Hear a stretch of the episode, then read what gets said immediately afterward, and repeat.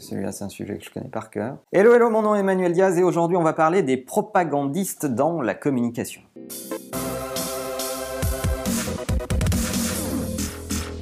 Au sommet du digital, j'ai parlé de notre métier dans la com et j'aime utiliser cette image qui choque parfois en disant que nous, les communicants, nous sommes des propagandistes.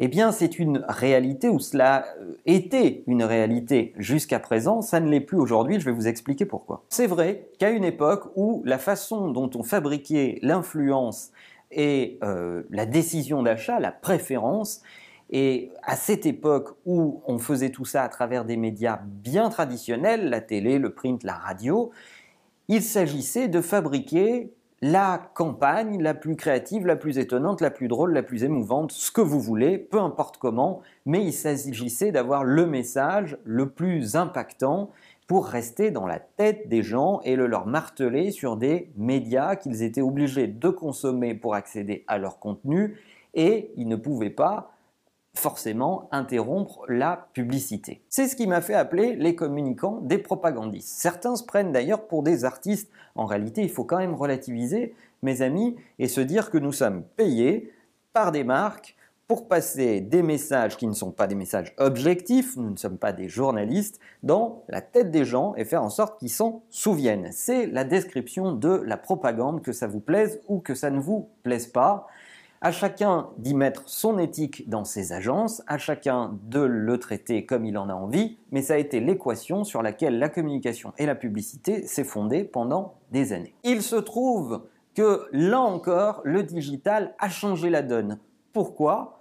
Parce que nous ne fabriquons plus notre opinion uniquement sur ces messages-là, qui deviennent de plus en plus inefficaces dans la mesure où on les voit de moins en moins, parce qu'il y a plein d'autres supports de communication, le mobile, les réseaux sociaux, le bouche à oreille, etc., etc., qui vous influencent dans votre décision d'achat. Et vous avez plein d'autres leviers pour fabriquer votre opinion euh, et ne pas écouter que ce que vous dit la marque. Donc les gens qui sont restés des communicants bien classiques, bien propagandistes, ont perdu de leur efficacité, qu'ils le veuillent ou non. Et nous sommes passés à quoi? Nous sommes passés à l'ère de l'experience business. Il s'agit d'aligner la communication avec l'expérience client. Parce que si vous leur racontez de superbes histoires, mais qu'ils vivent des enfers au contact du produit, des boutiques, du SAV, de la gestion client, etc., etc., votre affaire à une époque digitale va pas tenir bien longtemps. Les super campagnes de com qui nous font marrer, c'était valable à une époque.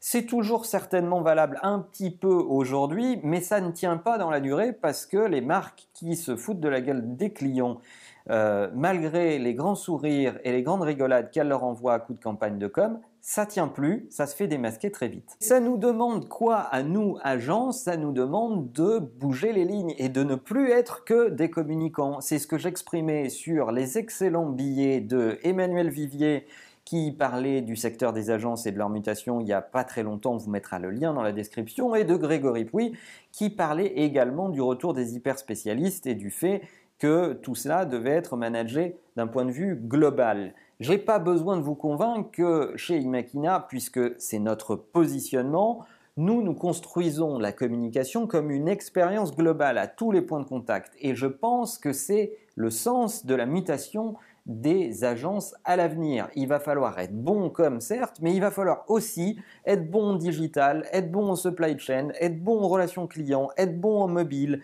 être bon en réseaux sociaux pour fabriquer de l'influence et trouver les influenceurs là où ils sont et imbriquer l'ensemble de ces compétences dans une méthodologie qui permet à la marque d'avoir à un endroit une solution la plus complète possible. Si on est le plus transparent et le plus objectif on va dire également qu'on va pouvoir réunir peut-être 80 ou 90% dans une agence des compétences qu'il faut pour tenir cette promesse d'expérience business, mais qu'il nous en manquera toujours 5 à 10% d'hyper spécialistes dont on n'a pas besoin toute l'année qu'on va aller chercher pour certains projets spécifiques. Et c'est là où euh, la culture de l'agence intervient et son réseau de partenaires, d'hyper spécialistes euh, est important à mobiliser au-delà de ses propres compétences. C'est un vaste débat et un vaste sujet que vous travaillez dans une agence ou dans une marque. J'aimerais avoir votre avis sur cette question. Qu'attendez-vous de vos agences?